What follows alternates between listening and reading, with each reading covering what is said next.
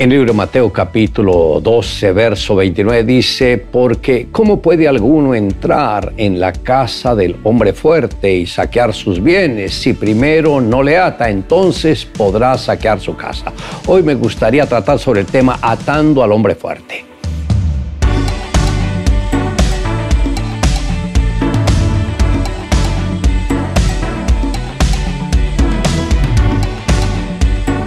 Este fue un principio instaurado por el mismo Señor Jesucristo. Satanás sabe que aquel que conoce estos principios espirituales y los usa, lo va a vencer. Derrotar al hombre fuerte no es erradicar el mal del mundo entero.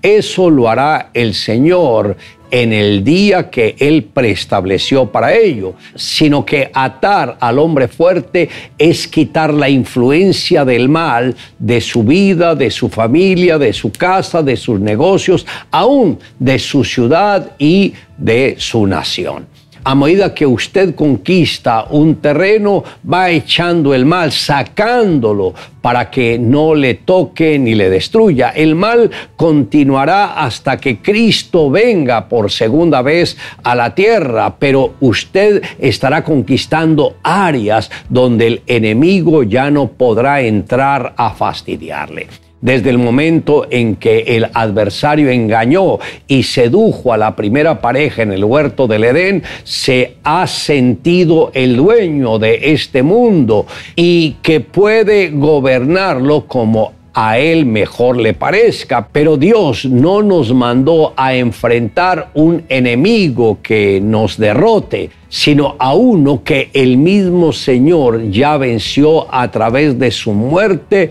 y resurrección. Así como David al vencer al gigante Goliat le cortó la cabeza con su espada mostrándola públicamente, así también el Señor Jesús exhibió en la cruz el acta de los decretos que había contra nosotros y ahí quedaron canceladas. La cruz es nuestra gloria a través de Cristo y al mismo tiempo es el oprobio para el enemigo. Cuando Jesús vino a este mundo, el adversario le ofreció todos los reinos de la tierra si solamente Jesús se postraba y lo adoraba, porque a él le habían sido entregados y él le daría todo eso a Jesús. La respuesta del Señor fue, vete de mí, Satanás, porque escrito está, al Señor tu Dios adorarás y a él solo servirás. Esto está en Lucas capítulo 4, verso 8.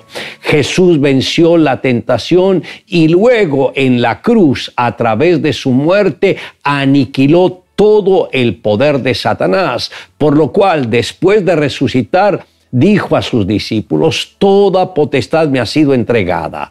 Por tanto, id y haced discípulos a todas las naciones. Esto está en Mateo capítulo 28, versos 18 y 19. El Señor no nos ha dejado desprotegidos frente a Satanás y a esos poderes demoníacos porque Él los destruyó a todos ellos en la cruz del Calvario. Cuenta una simpática fábula que un ateo paseaba por un hermoso bosque. Asombrado por tanta belleza, pensó qué maravillas han surgido como resultado de la evolución no había transcurrido mucho tiempo cuando escuchó un ruido.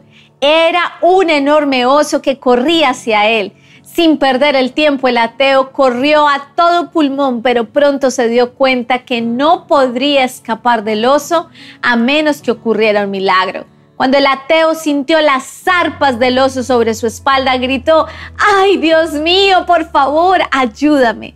Al instante el oso quedó como petrificado y una luz muy brillante inundó el bosque. Entonces escuchó una voz que decía desde el cielo, durante todos estos años has negado mi existencia. ¿Cómo puedes esperar que te ayude ahora? ¿O es que te has convertido en cristiano? Sería muy hipócrita de mi parte, respondió el ateo, convertirme ahora solo por el interés de salvarme del oso. Pero quizás podrías hacer otro milagro. ¿Qué tal si conviertes al oso en cristiano? Apenas el ateo hizo este pedido, la luz brillante desapareció Entonces el oso puso al ateo en el suelo, lo sujetó con su pata derecha junto a sus dos zarpas e inclinando su cabeza dijo en tono muy piadoso, te doy gracias Dios por este alimento que pones delante de mí. Oración contestada. Tarde o temprano se verá obligado en doblegar su orgullo y admitir la soberanía del Creador.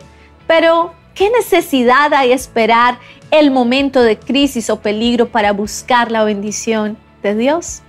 Le invito a que me acompañe en la siguiente oración. Amado Dios, gracias porque al ofrendar tu vida en la cruz del Calvario rompiste todas las ataduras y maldiciones que el enemigo había puesto en nuestras vidas cuando no te conocíamos. Ahora, Señor, gracias porque sabemos que no estamos solos en esta vida, sino que el Espíritu Santo mora dentro de nosotros. Te amamos Dios en Cristo Jesús. Amén.